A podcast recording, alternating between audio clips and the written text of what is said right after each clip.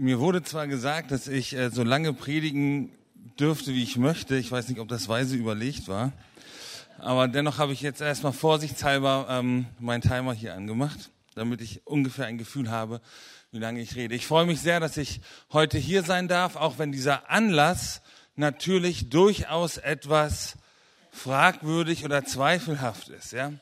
Ähm, weil eine Verabschiedung ist ja jetzt nicht unbedingt etwas Schönes. So, ja, also natürlich, das heißt ja immer, ähm, Verabschiedung, das ist doch eigentlich gar nichts Schlechtes, denn es geht neu nach vorne weiter, ja. Jeder Abschied ist auch eine neue Herausforderung, eine neue Chance. Ich weiß nicht, ob ihr solche Sprüche kennt, ich kriege da immer so ein bisschen Ohrenbluten. Ja, weil ganz ehrlich, Verabschiedung finde ich persönlich nicht so toll. Weil man sich von Menschen trennen und verabschieden muss, mit dem man viel erlebt hat, mit dem man etwas verbindet. Menschen, die einem vertraut geworden sind. Und wenn man jetzt neu durchstartet, dann muss erst dieses Vertrauen wieder wachsen. Und das ist super anstrengend. Ich freue mich aber, dass ich heute hier predigen darf, auch wenn meine Frau gesagt hat, also sie sagt nicht Fischi zu mir, sondern sie sagt Christian. Ähm, oder Schatzi, ja, das wisst ihr, das ist diese, diese Mischform aus, aus äh, Schaf und Ziege. So. Ähm, Schatzi, das war nicht so eine gute Idee, ne? Einen Tag nach einem Umzug eine Predigt anzunehmen. Merkt ihr das für den nächsten Umzug, hat sie mir heute Morgen noch gesagt. Aber ich soll dich auch ganz lieb grüßen, Kai. Ähm, aber ich habe auch nicht vor, demnächst wieder umzuziehen. Weil ich habe ja schon gesagt, äh, verabschieden finde ich nicht so cool. Mit Kai verbindet mich jetzt seit knapp zehn Jahren nicht nur irgendwie so eine Mitarbeiterschaft, sondern auch eine sehr enge und wachsende Freundschaft. Und als ich vor zwei Jahren hier war, zu dem 1820, danach äh, habe ich noch bei Kai äh, genächtigt und wir haben viel miteinander gesprochen. Und am nächsten Morgen ging es los für mich zurück nach Magdeburg und Kai hat noch für mich gebetet. Und er hat gesagt, Jesus, ich segne jetzt Fischi in deinem Namen und ich bitte dich, dass er merkt, dass du mit dabei bist und dass du wirklich auf dem Beifahrersitz neben Fischi Platz nimmst und ihn bewahrst auf dem Weg nach Hause. Und ich setzte mich in mein Auto und ich habe meinen Beifahrersitz freigeräumt, damit Jesus da auch Platz hat. Und diese Autofahrt war eine sehr, sehr intensive Zeit zwischen Jesus und mir. Und ich habe viel darüber nachgedacht, was es bedeutet in dieser Zeit danach, dass Jesus bei mir ist, in jedem Moment. Und auch wenn das jetzt ein bisschen komisch klingt, aber dieses Gebet damals von Kai war mit der Startschuss bei mir für eine sehr, sehr schwierige Phase. Ungefähr halben Monat später war ich für zwei Monate völlig außer Gefecht und krankgeschrieben und habe in dieser Zeit ganz stark die Gegenwart Gottes erlebt. Was passiert, wenn Gott da ist und tut, was er will? Was passiert, wenn Jesus neben dir sitzt? Was passiert, wenn Jesus in deinem Leben ist. In dir regiert, Gestalt annimmt. Kai und ich haben viel erlebt, viel Quatsch gemacht, viele intensive Gespräche gehabt und auch viel geistlich erlebt. Und wir haben uns auch immer gegenseitig, und das kann man glaube ich schon sagen, wir haben uns immer gegenseitig bereichert in unseren komischen Gottesvorstellungen oder theologischen Ansichten. Und meine Schakalaka-Antenne, also auch meine Offenheit für charismatische Einflüsse, ist auf jeden Fall durch Kai gestiegen. Und wir haben sehr, sehr viele coole Dinge zusammen erlebt. Und ähm, letztes Jahr auf dem Christival zusammen äh, Gottesdienste gemacht, wo nur über Kopfhörer die Leute zuhören konnten und sich aussuchen konnten, welchen Prediger sie zuhören oder welche Musik sie hören. Ähm, das war richtig Hammer. Und so haben wir viele coole Dinge gemeinsam erlebt. Als ich in Lage gestern haben uns ganz viele Leute geholfen, dass einigermaßen zu erahnen ist, dass wir eine Wohnung haben. Ähm, Und dann habe ich erzählt, was ich heute vorhabe, dass ich nicht zum Gottesdienst nach Lage komme, sondern hier in Herford bin, ähm, weil Domka verabschiedet wird. Ja, ich habe ihn noch unter Domka kennengelernt. Hier heißt es immer Kai. Ich werde mich auch an Kai gewöhnen. Das ist okay. Ähm, und dann sagte einer der Leute, ja, Domka, den kenne ich, aber nur von Erzählungen von meinen Kids.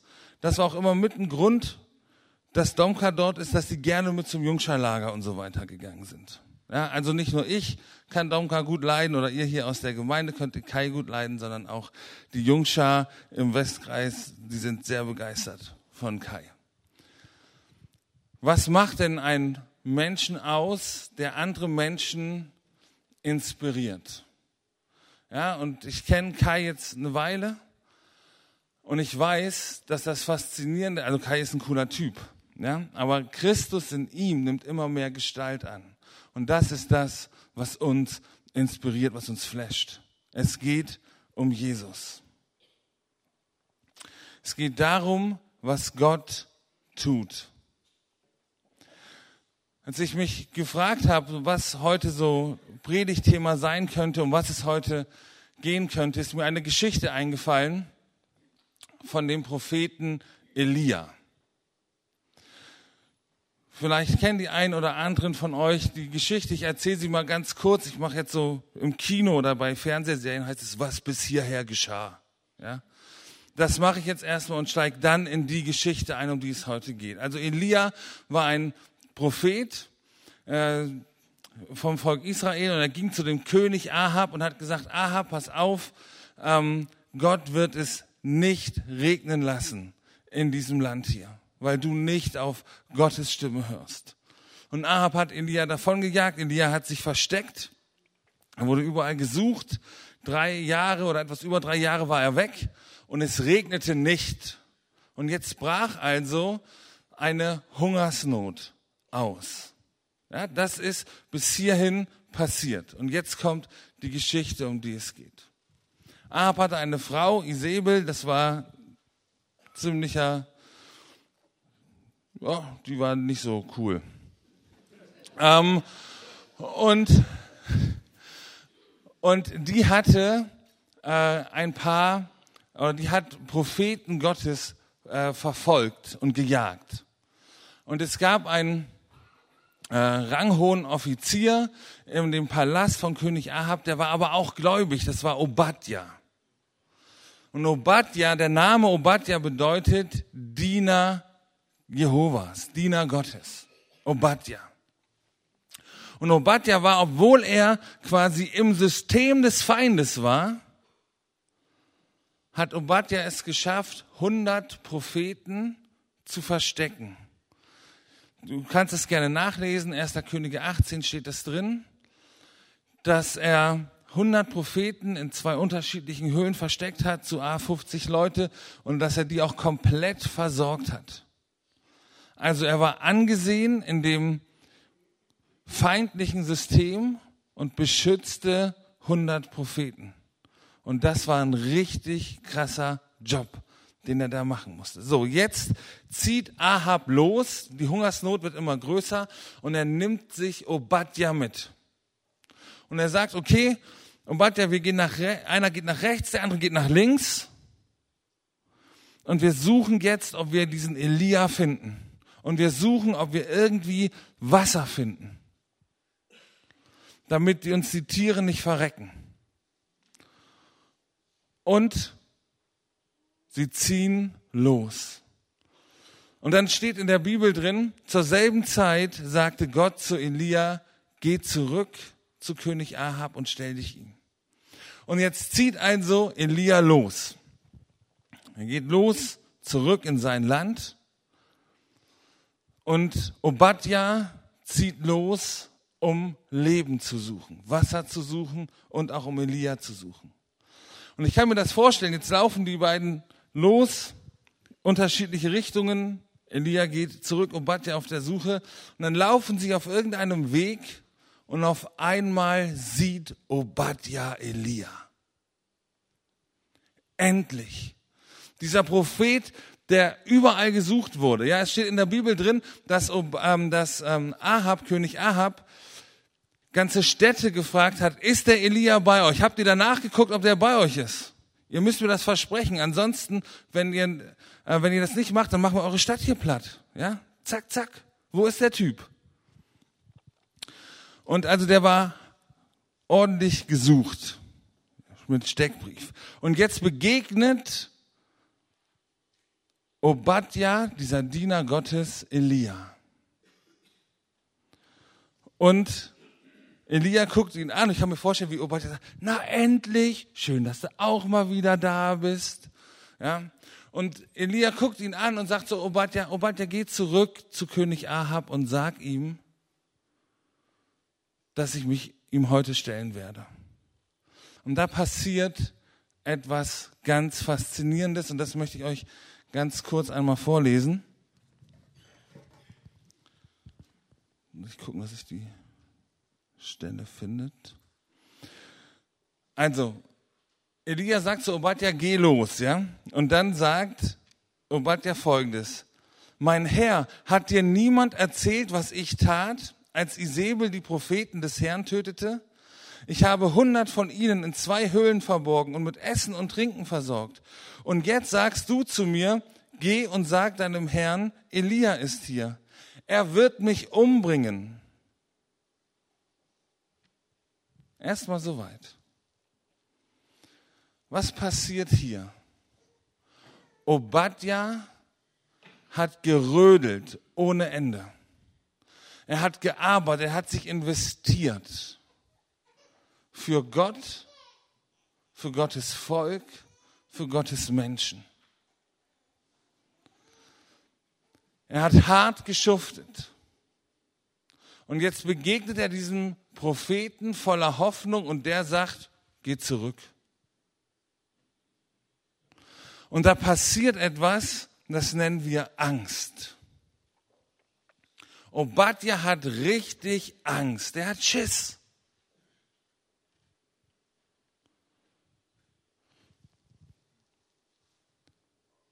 Er rechnet damit, dass Gott handelt und etwas tun wird,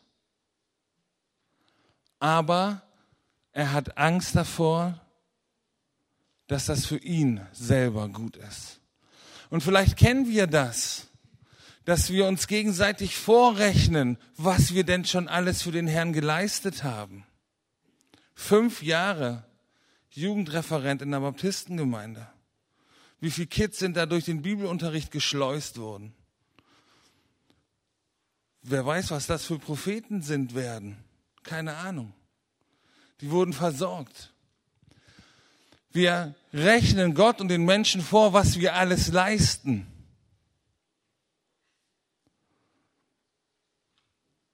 Aber was passiert denn, wenn Gott da ist und einfach tut, was er will?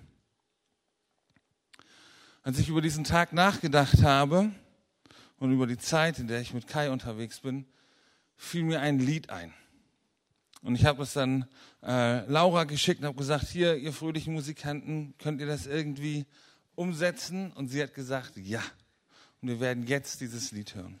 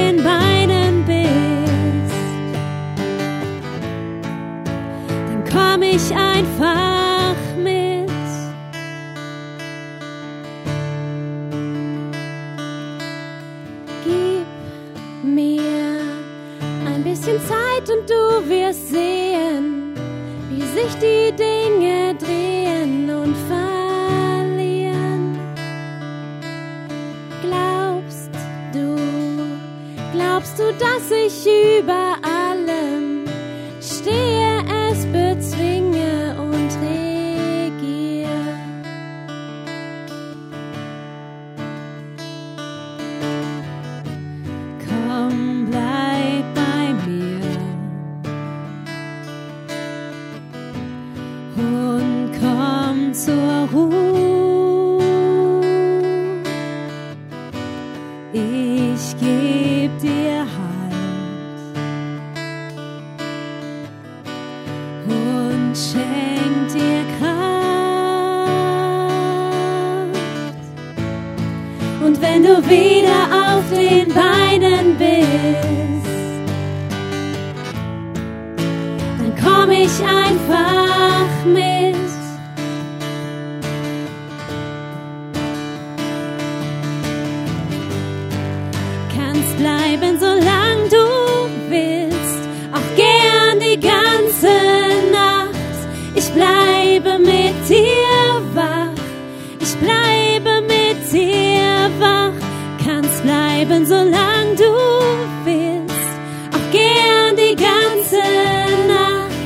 Ich bleibe mit dir wach,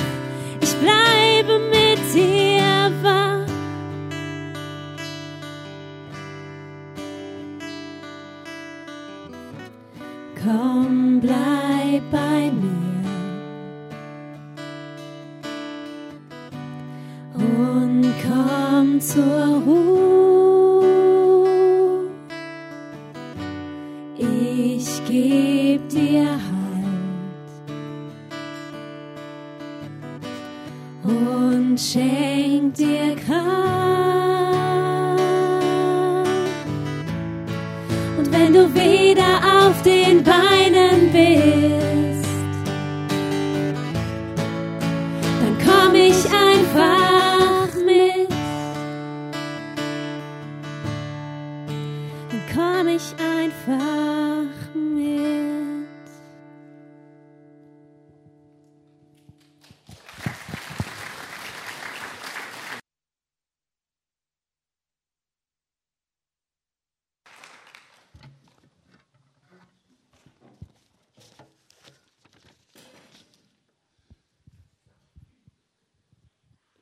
Der erste Satz dieses Liedes ist in meinem Kopf und meinem Herzen hängen geblieben. Komm schon, lege deine Waffen nieder, mein treuer und müder Krieger, es ist vorbei. Wir verstehen unser Glaubensleben oft als einen chronischen Kampf. Ich komme aus einem christlichen Elternhaus. Mein Vater war bei der Heilsarmee. Ich weiß nicht, ob ihr diesen, diese Freikirche kennt, diesen Verein wollte ich sagen, diese Freikirche kennt. Da hast du alles mit Soldat, Heilsoldat, Offizier, Kapitän, was weiß ich. Und es ist immer so ein Verständnis davon, Krieger für Christus zu sein. Das war vor allem, glaube ich, auch noch so in den 80ern, 90ern so, ja. Und ähm, ich habe auch eine bewegte Vergangenheit trotz meines christlichen Elternhauses. Und dieses Kämpfen, das kenne ich. Und auch hier im Westkreis weiß ich, dass Kämpfen wichtig ist. Habe ich schon so ein paar Mal mitgekriegt. Aber es geht bei Gott nicht nur darum, für ihn zu kämpfen. Und bei Obadja und vielleicht auch bei Kai und vielleicht bei jedem Einzelnen hier von uns in diesen Reihen, wir, die wir hier die Diener des lebendigen Gottes sind, taucht es auf, dass wir müde sind vom Kampf. Müde sind von dieser Bereitschaft. Und Obadja sagte etwas zu Elia, was ich sehr, sehr faszinierend finde und wo wir auch durchaus theologisch oder von unserem Gottesbild her ein Problem des Öfteren haben. Er redet also mit Elia und sagt ihm hier so und so sieht's aus und so und dann sagt er, ähm, Moment, Und nun sagst du zu mir, geh und sag deinem Herrn, Elia ist hier. Sobald ich dir den Rücken gekehrt habe, wird der Geist des Herrn dich, wer weiß wohin, bringen. Und ich gehe zu Ahab und stehe blöd da.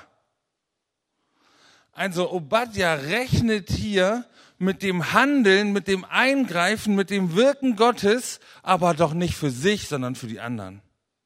Kennst du das? Dass Gott gut ist, aber nur für die anderen? Oder dass du morgens vorm Spiegel stehst und sagst, okay, Gott hat jeden Menschen wunderbar gemacht. Und jeder Mensch hat eine Nase bekommen. Nur bei mir hat er eine Ausnahme gemacht. Ich habe ein Geodreieck gekriegt. Ja, also Gott ist gut, aber nur für die anderen. Gott ist gut. Er handelt, er regiert, aber doch nicht in meinem Leben. Obadja ist hiervon ausgegangen. Wenn ich Ahab das und das sage, kommt der Geist Gottes und nimmt dich weg und ich stehe da, Kopf ab. Und dann fängt er an, hat, hat man dir nicht erzählt, ich bin von klein auf ein frommer, guter Junge. Ich habe dem Herrn gedient, ich habe die Propheten beschützt. Ich bin doch wer.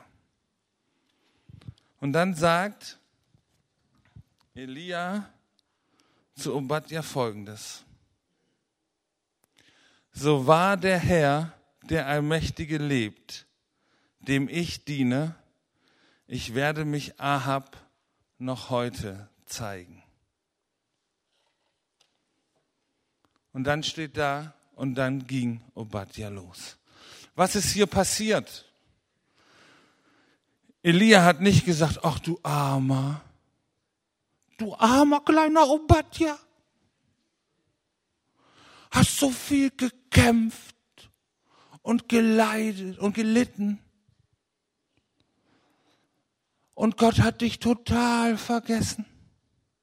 Du bist ja ganz alleine. Nee. Er sagte zu ihm, so wahr der Gott lebt, dem ich diene, ich werde mich heute König Ahab zeigen. Und dann sagte Obadja, okay. Wort des lebendigen Gottes hineingesprochen als Zuspruch in dein Leben ist die größte Ermutigung und Stütze, die wir bekommen können. Dieses bei Gott zu sein, was wir in diesem Lied gehört haben, ganz nahe bei ihm zu sein, bei ihm zur Ruhe zu kommen, einfach nur bei ihm zu sein. Wir müssen nichts leisten, um von Gott geliebt zu werden. Wir können uns nicht qualifizieren oder disqualifizieren für die Liebe Gottes, denn er hat sich für dich und für mich entschieden. Und Liebe ist nicht logisch. Meine Frau hält es seit 13 Jahren mit mir aus. Das ist nicht logisch, aber das ist Liebe.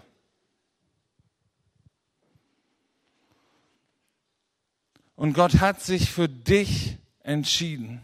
Und wenn Gott gut ist und wenn Gott bei dir ist und tut, was er will, dann ist das gut. Wir brauchen keine Angst vor ihm zu haben. Kommt zur Ruhe, mein treuer und müder Krieger, es ist vorbei. Und ich habe in der Zeit, in der ich jetzt mit Jesus unterwegs bin, kam mein Bild von diesem Kämpfer für Christus. Es kam so ein bisschen ins Wanken. Und ich bin ganz happy, dass ich feststellen durfte, dass ich nicht nur ein Kämpfer für Gott bin oder ein Diener von Jesus oder ein Nachfolger von Jesus, sondern dass ich ein geliebtes Kind Gottes bin. Und das gilt für jeden Einzelnen hier in diesem Raum und auch für meinen Bruder Kai.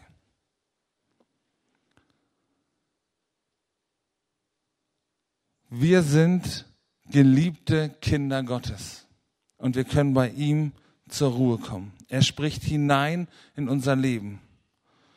Und wir müssen nicht immer kämpfen, sondern er kämpft für uns. Ich habe drei Kinder. Und der Jüngste, der ist sechs, der kommt jetzt in die Schule. Da sind wir echt mal gespannt. Der hat eine Aufmerksamkeitsspanne von Wand bis Tapete. Der Lehrer tut mir leid. Und das ist so ein ganz kleiner, quirliger, blonder Actionman. Der geht echt ab. Der hat jetzt auch eine, eine Sprossenwand bei sich im Zimmer, hängt da schon fröhlich dran und so weiter. Und wenn ich zu ihm sage, ey Aaron, du bist ein cooler Typ, ich hab dich lieb, dann findet der das ganz okay. Wenn ich aber sag, Aaron, komm, lass uns kämpfen, das ist der Liebesbeweis. Das ist Liebe. Und dann kommt er morgens rein und kuschelt sich so, so, so Scheinkuscheln, ja, kuschelt sich so ran, dreht sich einmal um, guckt mich an, können wir kämpfen? Und dann fangen wir an, irgendwann, ich kämpfe dann mit ihm und äh, ich habe ihn gepackt und ich habe mich aufgesetzt und habe ihn so auf die, auf die Matratze gedrückt, Arme, Beine, alles zusammengehalten, ihn auf den Boden gedrückt, habe ihn angeguckt und habe gesagt, na, wer hat jetzt gewonnen? Da guckt er mich an, kann sich nicht bewegen, gerade mal noch die Lippen, guckt mich an und sagt, ich. Und ich fing so an mit Lachen, ließ etwas los, er windete sich raus, schubste mich um, setzte sich oben drauf und rief, gewonnen. Ganz einfach, zack, fertig. Und ich glaube, es gibt diese Momente in unserem Leben, wo wir uns gefangen fühlen, wo Hände, Beine, alles gebunden ist, vielleicht sogar unsere Gedanken und wo uns die Umstände und die Anfeindungen und die Ängste dieser Zeit niederdrücken und sagen, na, wer hat jetzt gewonnen? Und ich wünsche dir, jedem Einzelnen hier und vor allen Dingen auch dir, Kai, dass selbst wenn wir dieses Ich nicht mehr rauskriegen von uns aus, dass dieser Jesus, der Sieger von Golgatha, der den Tod überwunden hat, dass dieser Jesus ruft, ich! Und wir erleben, wie unsere Umstände, Feinde, Probleme, Ängste, Nöte, Angriffe des Teufels platt gemacht werden. Weil er in dir lebt, weil er in dir stark ist, weil er in uns mächtig ist. Wir sind seine Kinder, nicht nur seine Krieger. Gott ist gut. Er tut, was er will. Im Propheten Jesaja gibt es einen schönen Abschnitt, den ich uns noch vorlesen möchte.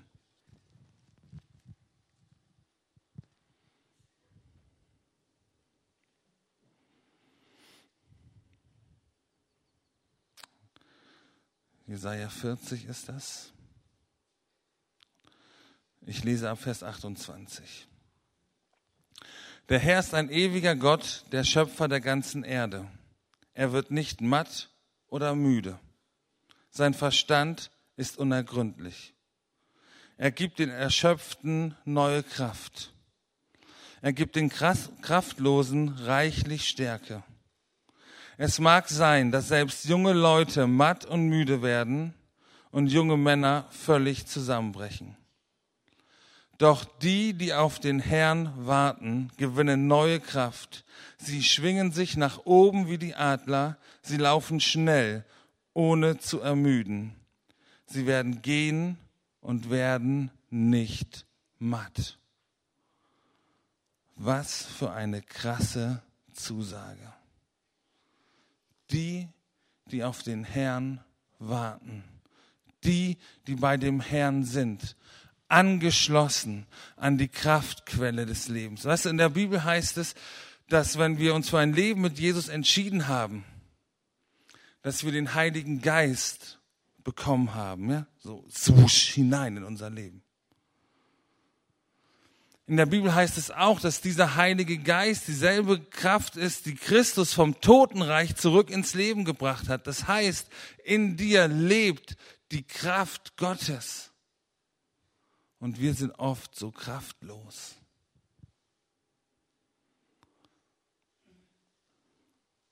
Paulus schreibt Timotheus, wir haben nicht einen Geist der Furcht bekommen, sondern einen Geist der Kraft. Kommt als erstes Kraft, kommt nicht Liebe, Ja, ist ja alles so lieb. Dann liebe Gott, liebe Menschen, lieb, lieb, lieb. Als erstes Kraft. Liebe und Besonnenheit. Und ich glaube, diese drei Dinge, die brauchen wir. Und da heißt es aber nicht, ich gebe euch irgendwann, ich gebe dir irgendwann Kraft, Liebe und Besonnenheit, irgendwann mal. Sondern da steht, Gott hat uns einen Geist gegeben, haben. Ja? Nicht irgendwann bekommen, sondern haben jetzt. Wir haben diesen Geist der Kraft, der Liebe und der Besonnenheit. Und in ihm dürfen wir leben. Wir müssen keine Angst davor haben, dass Gott nur für die anderen gut ist, sondern seine, seine Gedanken über unserem Leben sind gut. Er ist unser Vater. Wer weiß, wo Gott dich hinführt, Kai? Wer weiß, was für euch als Gemeinde hier Neues auf euch zukommt? Keine Ahnung. Und ich kann euch auch versprechen, es wird anders sein.